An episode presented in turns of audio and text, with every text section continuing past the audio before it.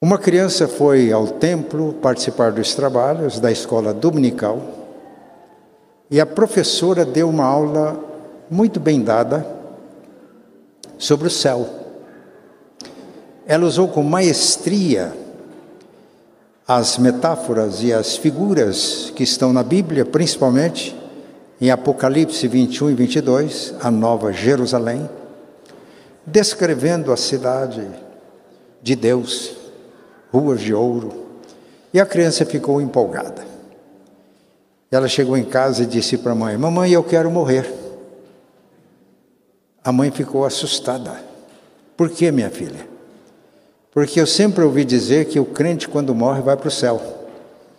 Mamãe, e a professora hoje disse como é o céu. Eu quero ir logo para lá. Os irmãos perceberam que as crianças têm uma lógica muito forte. Nós adultos, às vezes, não. Mas as crianças têm uma lógica. Se crente, quando morre, vai para o céu, e o seu céu é tão bom, e a criança já percebe que aqui, do lado de cá, nós enfrentamos lutas, problemas. O próprio Jesus disse que no mundo tereis aflições.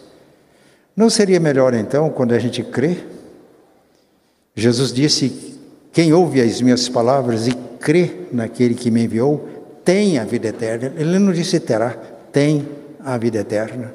Não entra mais em juízo, passou da morte para a vida. Não seria então melhor? Mas, meus irmãos, quando a gente lê a Bíblia, a gente percebe que Deus criou todos nós e cada um de nós com um propósito. A vida é um dom de Deus. Todos nós sabemos disso. Mas a vida também é um projeto de Deus. E ao nos criar, Ele já tinha um projeto para cada um de nós. Ele nos criou com um propósito. O pecado é uma queda. Literalmente, a palavra pecado em grego significa errar o alvo. É uma queda. A salvação em Cristo nos restaura aquela posição que Deus sempre teve para nós, de nós prosseguindo, servindo e alcançando o propósito para o qual Ele nos criou. Então, quando lemos a Bíblia, nós descobrimos que nós não apenas fomos salvos do pecado, da escravidão do pecado, mas nós fomos salvos para. O texto que o presbítero Arthur leu por ocasião do primeiro cântico, nos diz que nós somos salvos pela graça, mediante a fé. Isso é um dom de Deus, é um presente de Deus. Não vem das obras que nós praticamos para que ninguém fique orgulhoso, mas é um presente de Deus. Então nós não somos salvos pelas obras, mas ele leu também o versículo 10, que diz que nós somos obra de arte de Deus, criados em Cristo Jesus para as boas obras. Então, este texto mostra que em Cristo nós somos salvos e somos salvos para servi-lo. Somos salvos para cumprir a missão. Então, quando nós somos salvos, nós fomos restaurados àquela posição original, para que Deus possa cumprir os seus propósitos em nós. Hoje, então, nosso tema é identidade e missão do povo de Deus. E o apóstolo Pedro, na primeira carta, capítulo 2, primeira carta, capítulo 2, versículos 9 e 10, ele define com muita clareza qual é a identidade e qual é a missão do povo de Deus. 1 Pedro 2, 9 e 10. Vós, porém, sois raça eleita, sacerdócio real, nação santa, povo de propriedade exclusiva de Deus. Esta é a nossa identidade. Raça eleita, sacerdócio real, nação santa, povo de propriedade exclusiva de Deus. Agora vem a missão, a fim de proclamardes as virtudes daquele que vos chamou das trevas para a sua maravilhosa luz. Vós, sim, que antes não erais povos, povo, mas agora sois povo de Deus, que não tinhais alcançado misericórdia, mas agora alcançastes misericórdia. Então, a nossa identidade, o que nós somos, está ligado, inseparavelmente unido à nossa missão. Nós somos o que somos para fazer o que Deus quer que a gente faça. Simples assim. Os irmãos concordam comigo? O que nós fazemos vai determinar aquilo, o que nós somos vai determinar aquilo que fazemos. Missão. O que nós fazemos, missão, vai dar testemunho do que somos. Então, identidade e missão estão ligados, são inseparáveis um do outro. E é preciso a gente entender isso e viver isso na prática. E como o apóstolo Pedro nos ensina nesse texto? Primeiro, somos povo de Deus. Pedro diz: Antes vocês não eram povo, mas agora vocês são povo de Deus. Não tinham alcançado misericórdia, mas agora alcançaram misericórdia. Somos povo de Deus. No texto que eu li, o apóstolo Pedro faz referência, ele usa a mesma linguagem de Êxodo 19, 5 e 6, quando Deus faz o, aliança com o povo de Israel no Sinai, e a afirmação é essa: vocês são nação santa, sacerdócio de Deus. E Deus fez de Israel uma nação santa, um sacerdócio, para abençoar as nações. Esse é o propósito de Deus. Este propósito ficou claramente estabelecido quando Deus chamou Abraão: sai da tua terra, da tua parentela, vai para a terra que eu te mostrarei. Eu vou te abençoar. Vou fazer de você uma grande nação. E em você e na sua descendência serão abençoadas todas as nações da terra. Este era o propósito da eleição de Israel como povo de Deus. Abençoados para abençoar. Este é o segredo de uma vida cristã completa, de um cristão feliz. Ele é ricamente abençoado por Deus para que seja uma bênção. Foi o que Deus disse para Abraão: Se tu uma bênção. E Abraão é o pai dos crentes.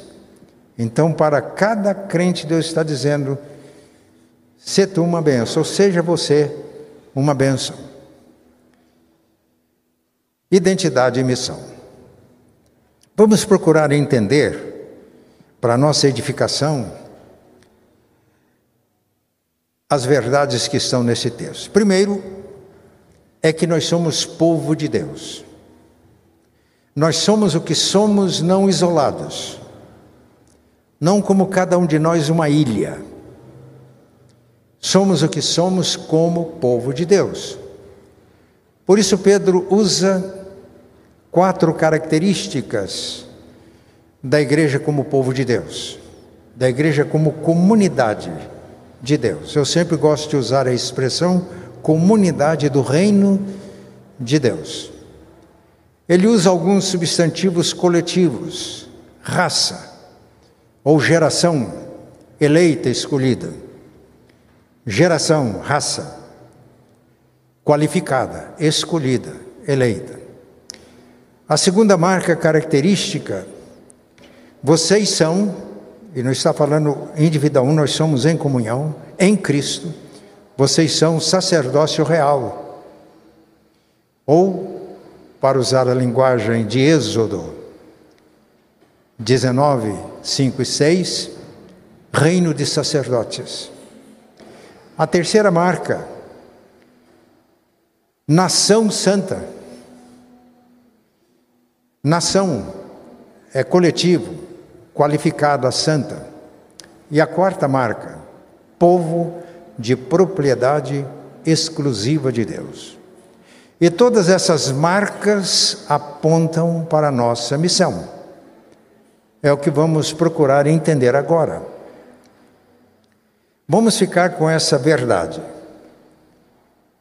Nós somos o que somos pela graça de Deus, já vimos isso no cântico. Nós estamos sendo o que somos pela graça de Deus, é a segunda afirmação do cântico. Eu fui justificado pela fé. Na minha história de crente, isso já é passado. Mas eu estou sendo santificado. Isso é presente. Serei glorificado. É então a plenitude da salvação, da experiência nossa de salvação. Somos povo de Deus. Nós não somos povo de Deus a parte da comunhão do povo. As figuras bíblicas são muito fortes. Jesus disse que Ele é a videira verdadeira, nós somos os ramos. Assim como o ramo não pode produzir fruto por si mesmo se não estiver ligado no tronco, nós também não podemos fazer nada se não estivermos em Cristo. E a vida de Cristo fluindo através da nossa vida. Outra figura forte que a Bíblia emprega é a do corpo. O corpo de Cristo é uma figura usada pelo apóstolo Paulo. Cristo é a cabeça. Os irmãos já perceberam que é da cabeça que emanam todas as ordens para os órgãos do corpo. O que eu estou fazendo aqui, falando, gesticulando, as ordens partem da cabeça. Cristo é a cabeça, nós somos os membros. E Paulo diz que o corpo tem muitos membros. Há uma diversidade de membros e ele identifica isso com os dons do Espírito Santo. Cada membro tem uma função. Se um membro não exerce a função, ele prejudica todo o corpo. E cada membro exercendo a sua função, todo o corpo é edificado e abençoado. E Paulo deixa claro que um depende do outro. Aqui todo o meu corpo está funcionando. Então é o meu corpo que anda através dos pés, isso no cântico, os trabalhadores. Somos corpo de Cristo, hoje Jesus está se movimentando por nosso intermédio. Somos os pés através dos quais hoje ele anda. Somos a boca através da qual ele fala. Somos a cabeça através da qual ele pensa. Somos as mãos através das quais ele serve. Somos o coração através do qual ele ama, para usar as figuras. Um depende do outro. Se alguém visse uma cabeça desligada do corpo andando aí na rua, ia correr, né? com medo. Um membro não pode estar fora do corpo, ele tem que estar ali, formando uma unidade com todo o corpo. Nessa diversidade, mais um precisa do outro. Esta é uma lição que nós precisamos de guardar.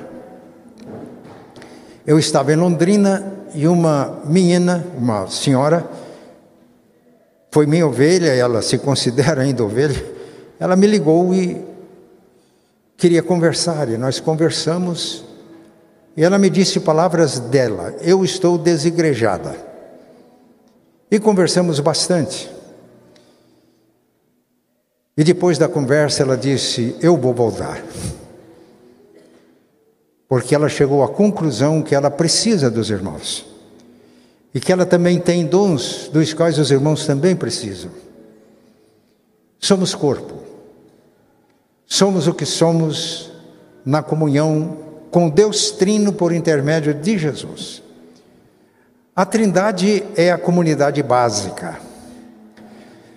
Nós cremos no Deus que é único, é só um Deus que subsiste em três pessoas iguais em poder e glória. Não há hierarquia, não há em cima, embaixo. E Deus nos criou a sua imagem e semelhança, para vivermos todos em comunhão com Deus Trino, e vamos refletir a imagem de Deus quando vivemos em comunhão uns com os outros. Eu devo honrar o meu irmão e honrar o próximo, porque todos, mesmo que a imagem de Deus esteja um tanto quanto deformada, mas todos carregam a imagem de Deus.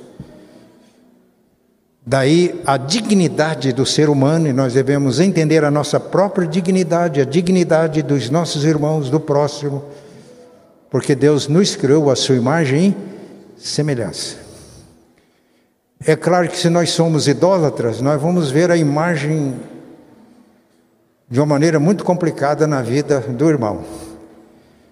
Mas se somos crentes e adoramos o Deus único. Eu fui muito tocado por uma passagem de um dos livros de Eugene Peterson. Ele diz que um, uma pessoa todas as noites ia para a escola para fazer a faculdade de ônibus coletivo. E um dia ele chegou em casa e disse para a esposa: Eu tenho admirado as belezas da criação de Deus. E no segundo dia ele disse a mesma coisa. Eu, nessa noite, eu me encantei com as maravilhas da criação divina. Na terceira noite ela ficou preocupada. Se você não está indo estudar, não, você está indo para algum lugar contemplar as belezas da natureza? Disse: Não. É que eu vou de ônibus e o ônibus vai lotado. E um dia veio muito forte ao meu coração que Deus criou o ser humano à sua imagem e semelhança e que o homem é a coroa da criação. E Deus me ensinou a olhar para as pessoas e ver a imagem dele nas pessoas. Isso tem impactado a minha vida, disse para sua esposa. Os irmãos entenderam o que eu estou dizendo? Nós vamos entender melhor verificando essas quatro marcas da igreja. Vocês são geração eleita ou raça eleita. Irmãos, nós somos eleitos. A nossa vida espiritual não tem origem nas nossas ações, como já vimos nesse culto, tem origem na graça de Deus. E Paulo escrevendo aos Efésios, capítulo 1, versículo 4, ele diz que Deus nos escolheu em Cristo antes da fundação do mundo. Eu não vou discorrer aqui sobre eleição, mas apenas afirmá-la como uma realidade da palavra de Deus. Não é pelos meus méritos, não é pelas boas obras que eu fiz, é pela graça de Deus que eu fui escolhido em Cristo. Notem bem.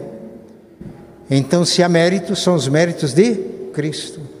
O que ele fez por mim, nele eu sou eleito. Esta é a realidade.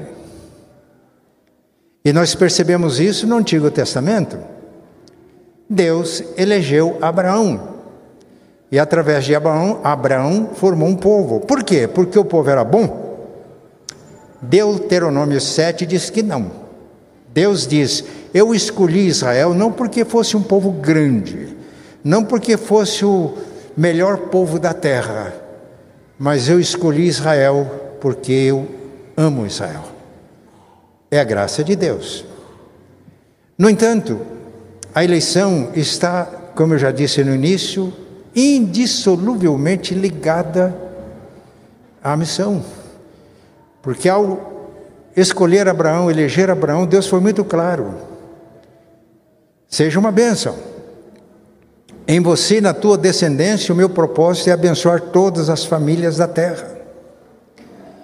Então, a eleição de Abraão de Israel, a nossa eleição em Cristo está ligada a nossa missão, sermos uma bênção, porque Jesus, antes da sua ascensão, depois da sua ressurreição, ele disse: Foi-me dada toda a autoridade no céu e na terra, portanto, vão e façam discípulos de todas as nações. Isso é para cada um de nós.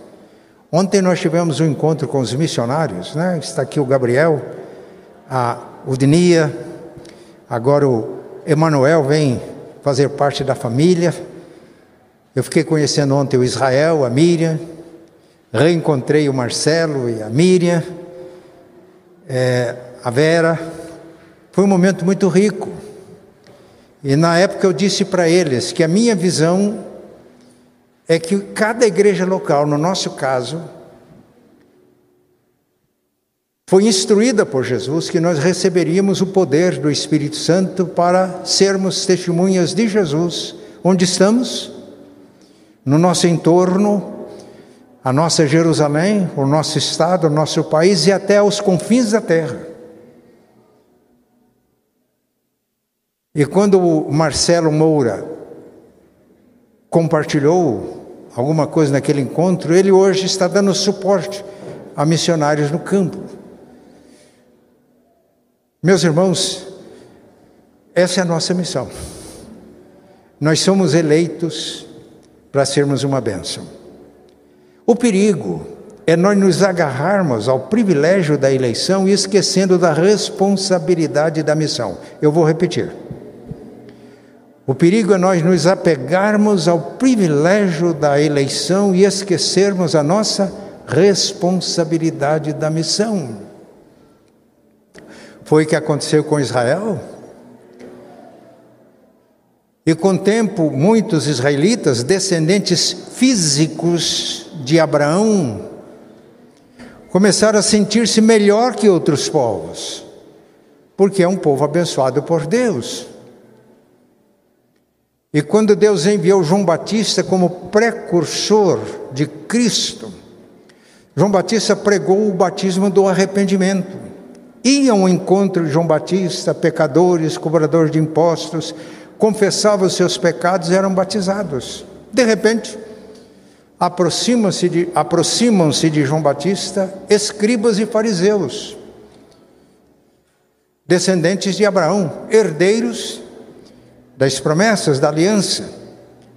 E João Batista teve uma expressão diferente para eles do que para os demais. Ele usou uma palavra muito dura.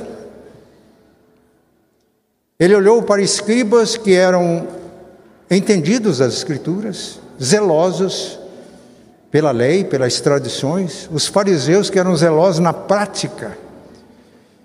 Olhou para eles e diz: raça de víboras. Quem ensinou vocês a fugir da ira vindoura? Produzam frutos dignos de arrependimento. E não comece a dizer, nós temos por pai Abraão, somos eleitos.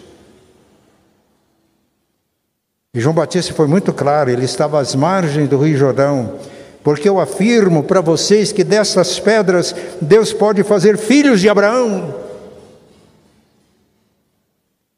Ele foi incisivo, como disse, agora o machado está posto na raiz da árvore. Toda árvore que não produz bom fruto é cortada e lançada no fogo.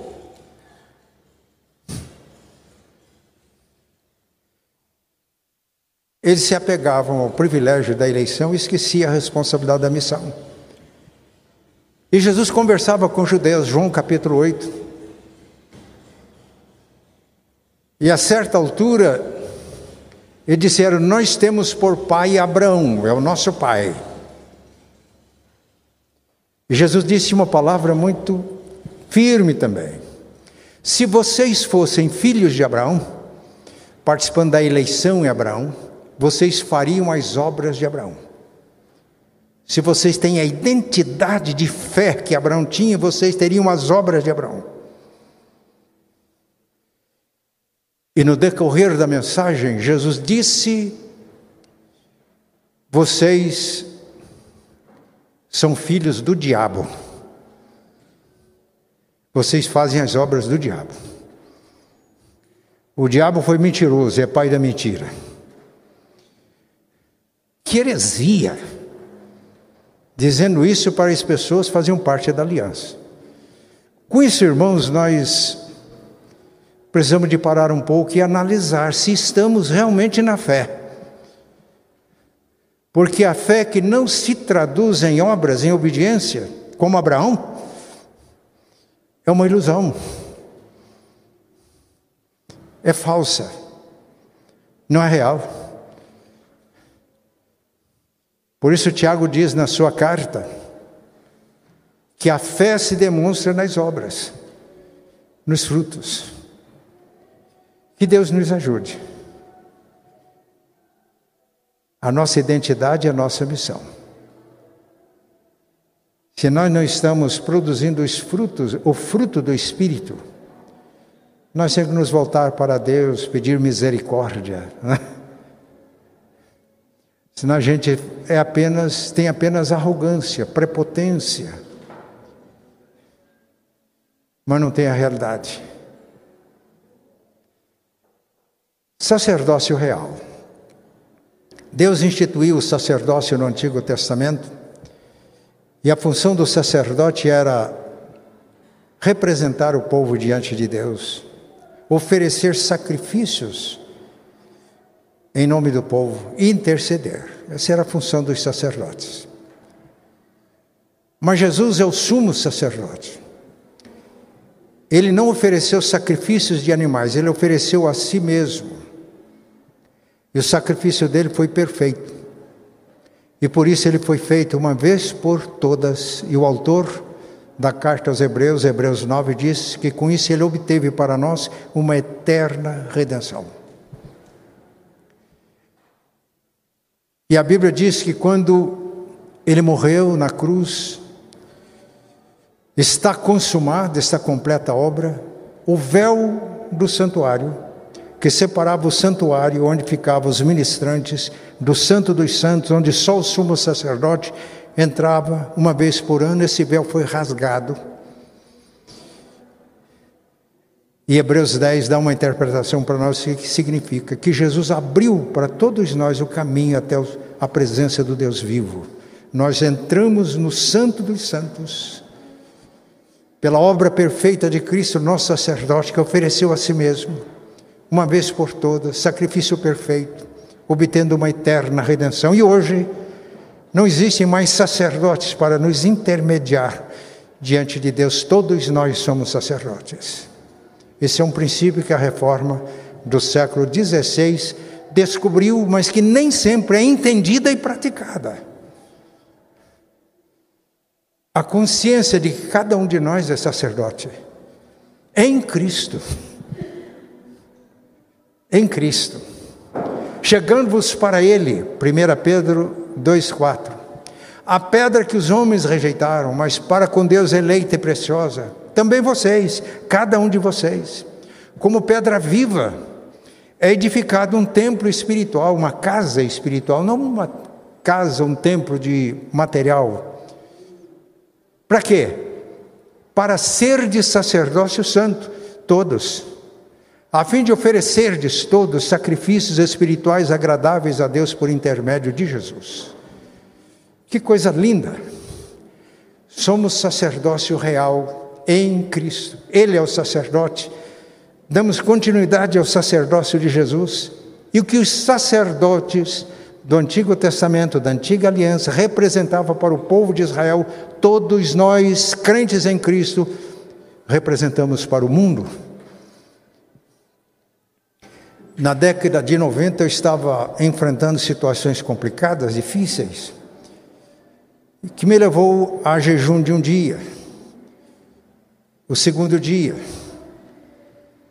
No terceiro dia, eu estava andando pelas ruas de Curitiba, quando me veio à mente de uma maneira muito clara: eu estou exercendo uma função sacerdotal. Então eu represento as pessoas, eu represento as minhas ovelhas, representam as pessoas pelas quais estou intercedendo que não obedecem a Cristo. E eu adoro por elas. E andando pela rua, essa ideia veio tão clara, eu dizia: Senhor, eu as represento estou adorando a Ti. E oferecendo a minha vida, não oferecendo sacrifício, em Cristo, redimido por Cristo, eu oferto a Ti a minha vida para isso. Nisso veio a paz. E aí deu para quebrar o jejum.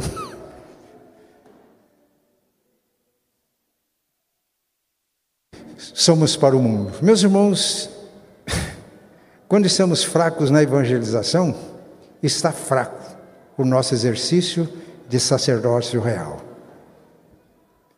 Precisamos de buscar a Deus, misericórdia de Deus, porque quando cada crente, cada membro da igreja tem essa consciência, Deus faz maravilhas por nosso intermédio.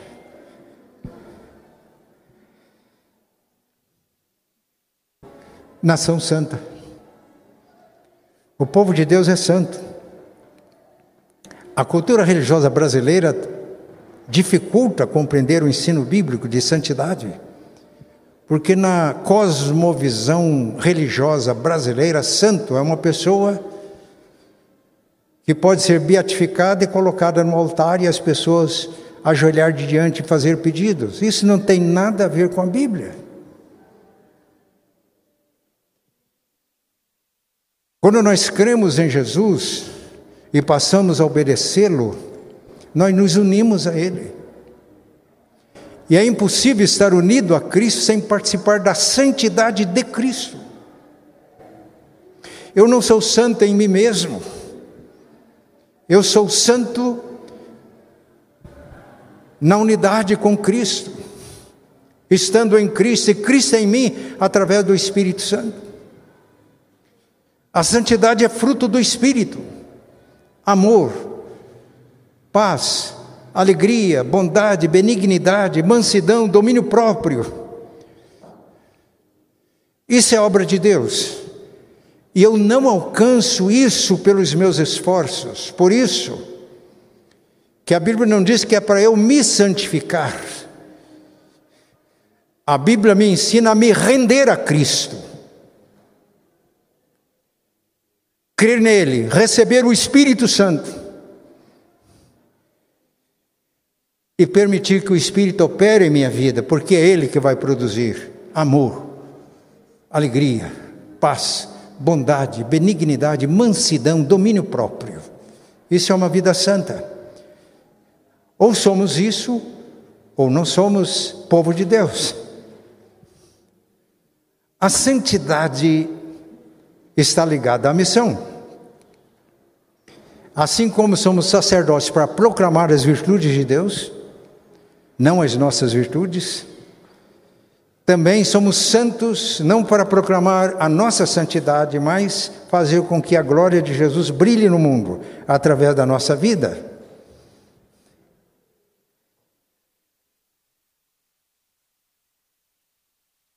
Às vezes nós entendemos que ser santo é fugir do mundo. Né? Mas se nós fugirmos do mundo, a gente é infiel à missão. Não existe missão sem presença. E não existe presença sem identidade. Por quê? Porque se eu não tenho identidade de povo de Deus, eu sou mundo. Eu posso até tentar falar de Jesus, do Evangelho, mas não havendo identidade, não há presença. Não havendo presença, não há missão.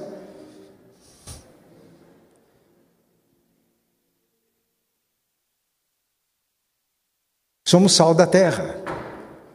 O sal é invisível quando ele está na comida, mas nós percebemos a sua presença pelo sabor que ele dá à comida e pela qualidade que ele tem de preservar da deterioração, da corrupção. Ele diz: Vós sois o sal da terra. É a presença invisível do crente no mundo, mas ele tem identidade. Porque ao invés dele ser influenciado, ele influencia. Qual que é a marca de um crente santo? Ele não é influenciado pelo mundo, ele influencia as pessoas.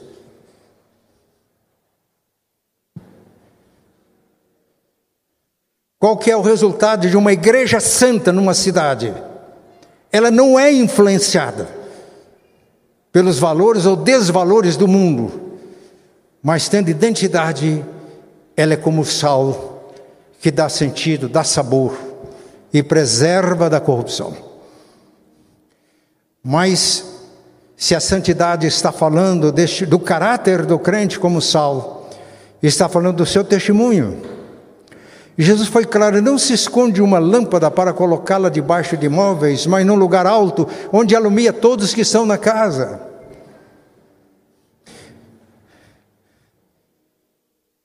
De tal maneira brilhe a vossa luz diante dos homens, para que eles vejam as vossas, as vossas boas obras e deem glória ao Pai que está nos céus. Davi, que era um homem segundo o coração de Deus, foi severamente punido, disciplinado por Deus, porque quando ele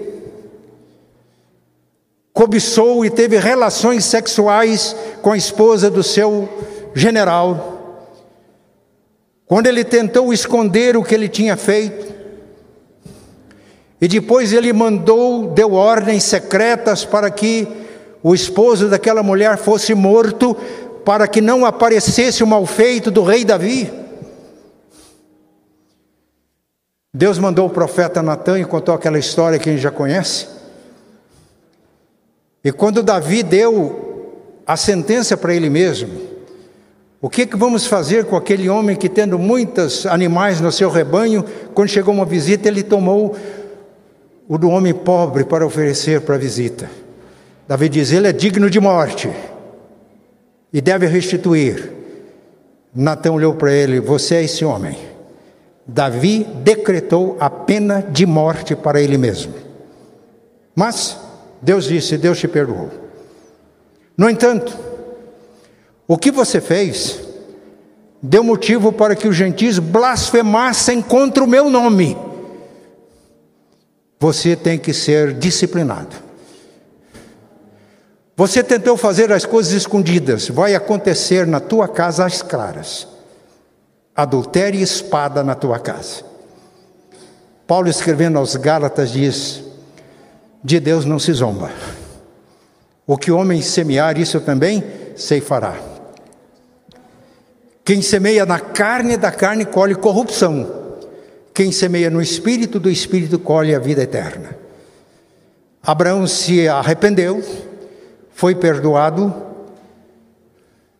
mas Deus o puniu, Deus tem autoridade para isso, o disciplinou porque Davi precisava de entender que o pecado ofende a Deus, traz problemas sérios, que se Deus não fizesse isso, ele ia cair outra vez. Tem uma afirmação muito comum, que a impunidade favorece o crime. Já ouviram essa afirmação? Eu estou olhando para o presbítero Onésimo, que militou no judiciário há muito tempo. Uma das desgraças do nosso país é que eu entendo isso. Parece que o crime compensa. A gente vê bandidos sendo soltos e usufruindo das benesses dos seus crimes. A justiça humana pode falhar, mas a justiça de Deus não falha. Por isso é que a nossa identidade de santos está ligada com a nossa missão. Se não houver santidade, não há presença, porque é tudo igual, todo mundo. Se não houver presença, não há missão. E não precisamos de ter medo de o mundo nos corromper. Se temos o selo do Cordeiro, e se porventura, a semelhança de Davi, cometermos alguns deslizes, o crente fiel, quando percebe que algumas coisas que ele está passando é a disciplina de Deus, como Davi, ele não se rebela contra Deus se é crente. Ele se dobra, aceita a disciplina, aceita a graça de Deus. E por isso Deus não mandou riscar os salmos que Davi escreveu antes do pecado da Bíblia não mandou riscar os salmos que ele escreveu depois disso, porque, como nós já vimos hoje, é a graça. E a Bíblia é clara, ele mesmo diz no salmo em que ele expressa o seu arrependimento, Salmo 51. Há um coração quebrantado e contrito, Deus não despreza. Santidade no povo de Deus é coisa séria. E quando se tem consciência de pecado, não racionalize, não justifique. O crente não é infalível, não é perfeito, mas ele é perfectível pela graça de Deus.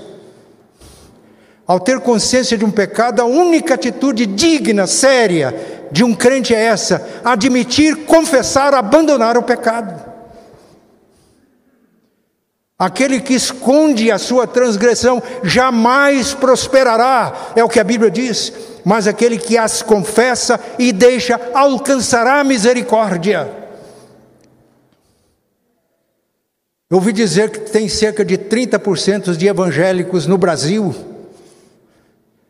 eu não acredito, porque com 30% de evangélicos no Brasil, genuinamente discípulos de Jesus, o Brasil não estaria na situação em que ele está. Ao invés de ser influenciado, estou percebendo de influenciar que aqueles que professam a fé em Cristo estão sendo influenciados e vivendo igual ao mundo. Por isso, repito, essa marca, essa identidade de santos está ligada à missão. Se não houver, não há missão.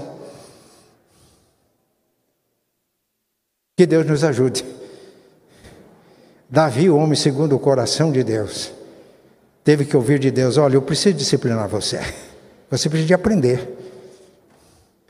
Que você, como crente, não pode dar motivos para que os pagãos blasfemem contra mim.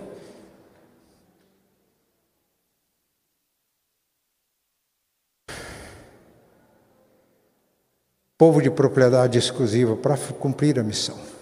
Consciência de que somos povo. Todos nós estamos sujeitos ao pecado. Mas o arrependimento, a confissão, o perdão, a purificação da injustiça está disponível para todos nós em Cristo. E nós não podemos negar a nossa identidade. Se somos discípulos de Jesus, eu aprendi com Bonhoeffer, dentre tantas lições, essa. Ele diz no seu livro Discipulado que ou o discipulado destrói o secreto, isto é, você não pode ser discípulo no secreto apenas, né? ou discipulado destrói secreto, ou secreto destrói discipulado. Deus não precisa de espiões dele aqui, né? ele precisa de testemunhas. Deus não precisa nem de defesa, ele precisa de testemunha. Que Deus nos ajude, que tenhamos consciência de que somos filhos. Isso é um privilégio, é pura graça. Mas somos missionários, todos nós somos missionários. Isso é um privilégio extraordinário. Vamos encerrar.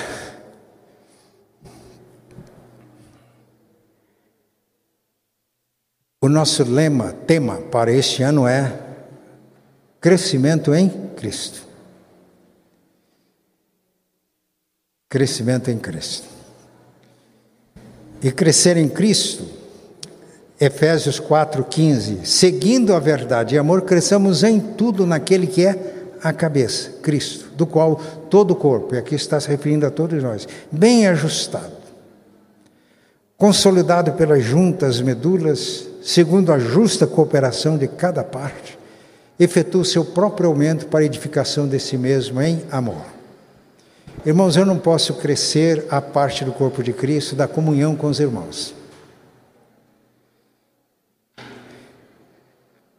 Vamos crescer em vamos crescer na consciência de que somos povo de Deus pela graça de Deus?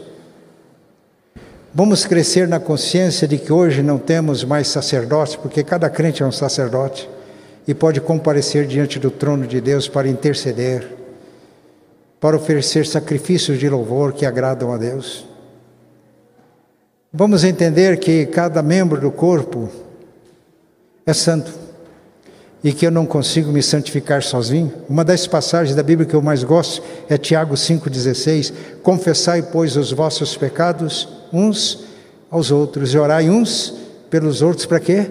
Para serdes curados.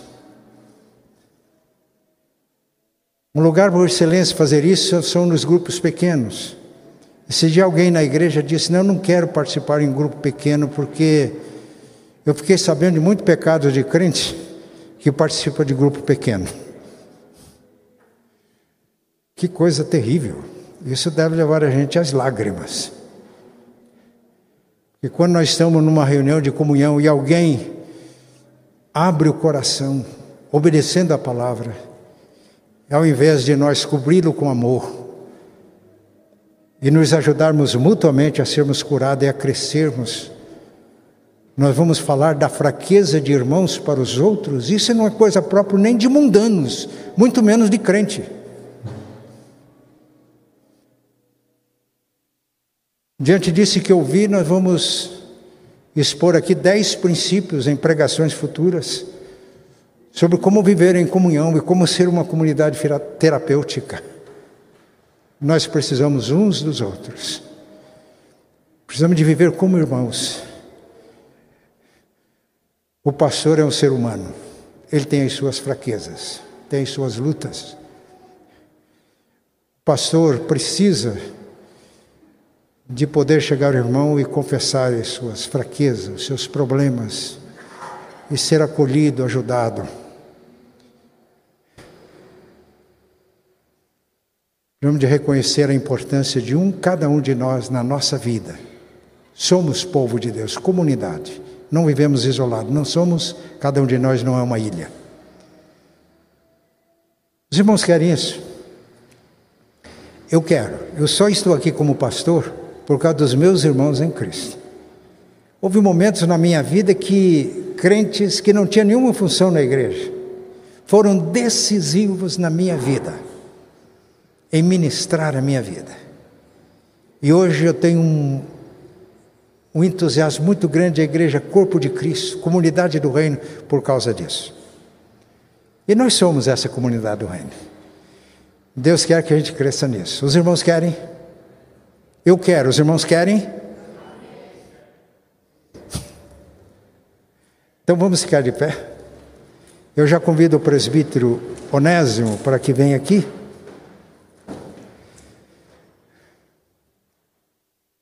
Presbítero Onésimo foi convidado para invocar a bênção após o culto.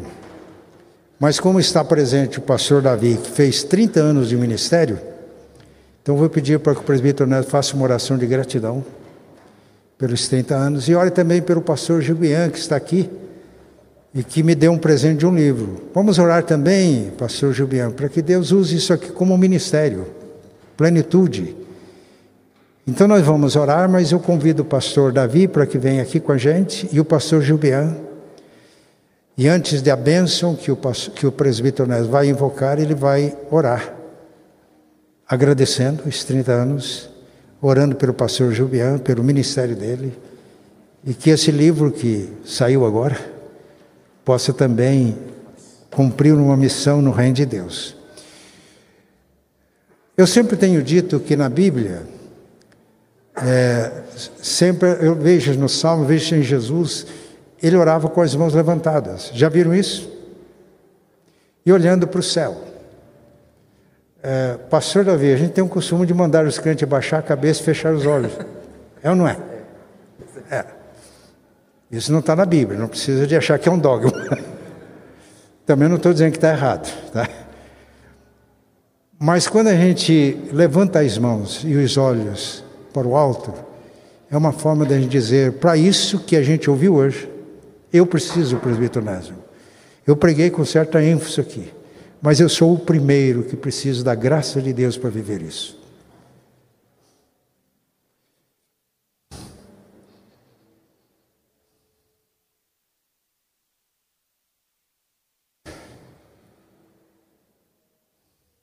Então vamos levantar as nossas mãos. Pai Santo e bom, nós te damos graças porque somos teu povo.